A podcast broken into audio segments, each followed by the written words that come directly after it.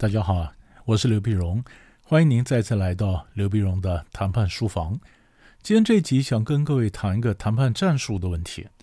我们谈到议题挂钩战术的另外一种操作方式啊，议题挂钩战术另外一种操作方式怎么说呢？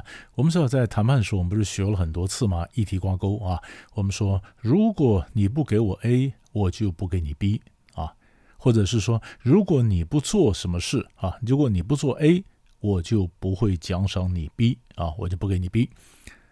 那么这个基本上呢，嗯，这是一个给对方压力的方式，对吧？这是一个惩罚啊。如果你不给我 A，我就不给你 B 啊。以前我们说这种方式呢，一体挂钩叫做勒索啊。你不给我 A，我就不给你 B 啊。要不然就是说，如果你不做 A，那我就不会给你 B 啊。那么你想要我给你呃一个这个 B 议题呢做奖赏，没这回事儿啊！你得先做 A，如果你不做 A，我就不会给你 B。它基本上是给对方压力的一种战术。可是如果没用呢？没用呢，有的时候我们会反过来做，反过来做，我们先给，好吧？我说，如果我给你 B，你能不能给我 A 啊？啊，要不然就是如果我给你 B。你能不能答应去做 A 呀？是不是？那这种呢，叫做诱导他啊。我希望能够引诱他去做一什么事儿。这倒不是酬赏。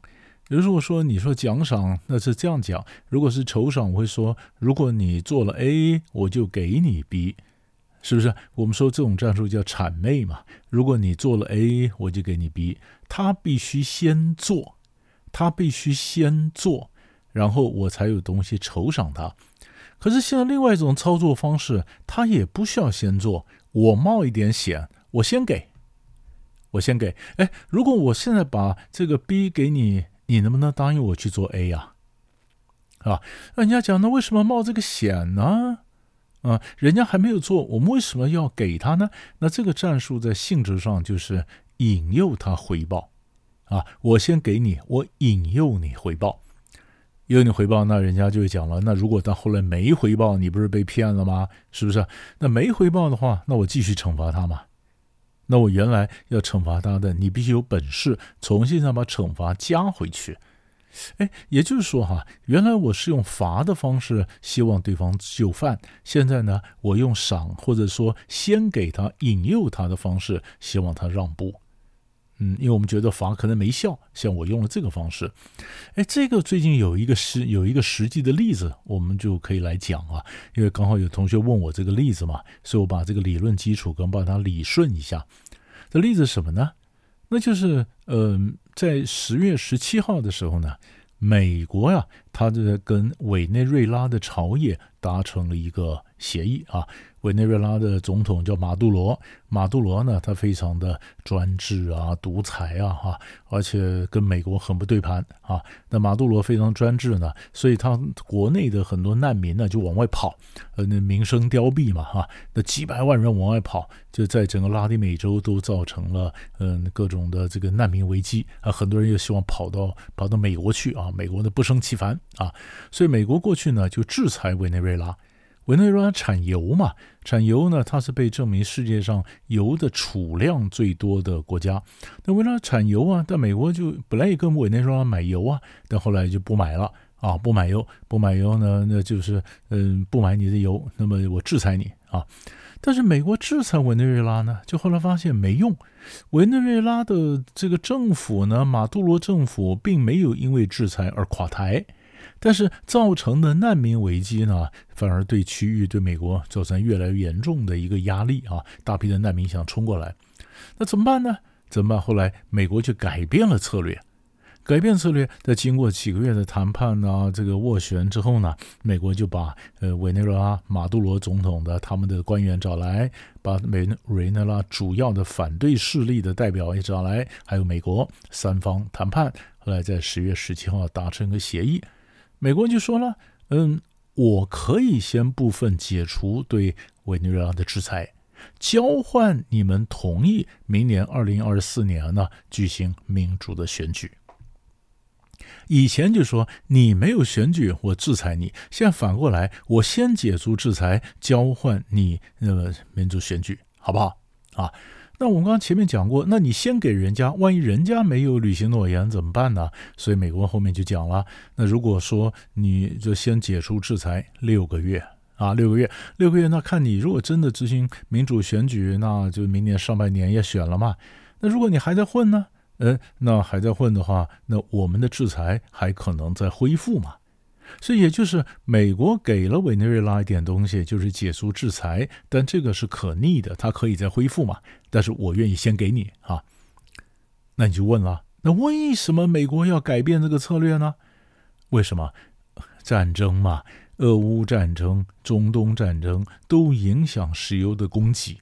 都影响石油的供给，美国现在就想了，哎，那我现在呃，如果解除委内瑞拉一部分制裁，那么委内瑞拉的一些石油就可以被卖到市场啦。卖出来以后，那当然石油供给增加，油价就下来了嘛。当然，这里面会有时间差，因为委内瑞拉最近那不是经济很差吗？经济很差，那哪有时间去呃这个将这炼油厂的这个设备现代化呢？啊，那你开采石油也需要探勘呢，需要钱呢，所以新的油矿井啊没有探勘，没有开采，那炼油厂里面的设备老旧，那你说它纵有世界最多的储量，但是要它生产成提炼出来石油能够卖到市场上，这中间当然还有一段时间差喽。啊，但是呢，总是解除制裁可以帮忙缓解整个油价嘛，这是一个嘛。然后第二个呢，呃，其实拉丁美洲的情势也有变。美国过去呢，他一直制裁委内瑞拉嘛，委内瑞拉那其实呃，美国有很多盟友都是右派啊，委内瑞拉这个马杜罗是左派啊，大家一起背戈这个委内瑞拉。可是呢，这一两年拉丁美洲左派的人起来了，巴西的鲁拉总统又出来了，他是左派。哥伦比亚本来是右派的，但是选了也选了左派了。那左派总统跟左左派总统出来呢，当然跟马马杜罗比较好讲话啦，所以他们就跟马杜罗讲，他说以前呢，那么我们配合美国孤立你啊，那现在我们但还是愿意跟你再恢复交往。不过他们也讲啊，你啊还是跟美国呀和反对势力达成一些协议吧。你们的达成协议，美国解除制裁，你的经济才能够呃有起色。你经济有起色，你的难民才不会到我们家这边来跑啊，对吧？他也顾虑到难民的问题，也顾虑到整个整整个拉丁美洲的经济合作的问题。所以他们呢，呃，让马杜罗你不要那么孤立啊，我帮你，但是也劝你跟反对党能够谈，你跟美国也开始谈谈嘛。哎，美国就发现整个拉丁美洲情势在改变，对不对？那国际上也需要油，对不对？那既然这样子乐的那么顺水推舟，那就跟呃委内瑞拉讲，那我就先解除对你的制裁好了。所以这才有谈判策略的改变呢。那你说这一招为什么不能用在北韩上面呢？美国跟北韩谈判，一定要求北韩你得先嗯解除嗯放弃核武，你要弃核。我才解除制裁。北韩本来跟美国谈，我可不可以一边放弃你一边解除啊？啊，也就是说，我放弃到什么地步，你解除到什么地步？那这样子大家两不吃亏嘛？怎么样呢？美国说不行，你你就放弃核武，这叫做先决条件，你必须先放弃核武，那我才能解除制裁。那北韩怎么办呢？北韩干脆把核武入宪。进入到宪法里面，呃，然后北韩就说没办法了。你看我们现在修宪，那北韩是个有核武的国家，都已经列在宪法里面了。那北韩怎么可能随便弃核呢？那美国就说，那北韩不能弃核的话，那我的这个呃经济制裁我就没办法解除了啊。所以东北亚的情势还紧绷。其实归根究底就是美国不信任北韩嘛。他想，我如果仿效委内瑞拉那样子，我先解除点制裁，结果你北韩还是嗯得到喘息的机会，赶快发展核武，那个终于太危险了啊！所以北韩对北韩对这个嗯这个嗯和美国来谈判，美国是不相信北韩的。可是美国呢，因为油的问题，它却可以在委内瑞拉这边哎稍微放点水，然后它的外交政策改变。所以做个总结，就是我跟你讲说，议题挂钩的战术本来就是两种用法，一种是用罚的用法啊，如果你不给我 A，我就不给你 B 啊，要不然就是如果你不做 A，嗯，我也不会给你 B，我要他的东西或者要他的行为，那是罚。那如果我今天赏呢？我是说，如果你做了 A，我就给你 B，啊，如果你给我 A，我就给你 B，那就是他得先做，或者他得先给，那我才有东西酬赏他。那这种酬赏呢，叫做谄媚；前面不给的那种战术呢，叫做勒索。那美国跟委内瑞拉呢？呃，是这两种之外的第三种。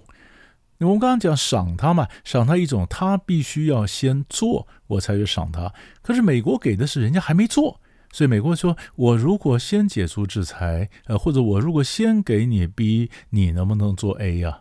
啊，我先解除制裁，你能不能答应民主选举啊？也就是我先让步，目的呢引诱他回报，所以这是第三种战术。条件呢？条件就是外环境的各种改变啊，那各种的考量不一样。但是有一个保守的一个非常重要的一点，就是我解除制裁，我先解除制裁，我先给你逼然后你让步。那结果你呢没有履行诺言，那我所有东西是可以反转回去的。所以你用的战术是能够反转回去的，重新加上制裁，比如说这样子，你才能够用这种战术。不然你先让了人家食言而肥，你就被骗了，对不对？所以这点还是要非常小心。所以大概我们就把呃这个议题挂钩战术的几种用法跟他做个理顺一下，帮助你了解。谈判无所不在，我是刘碧荣，我们下一集谈判书房再见。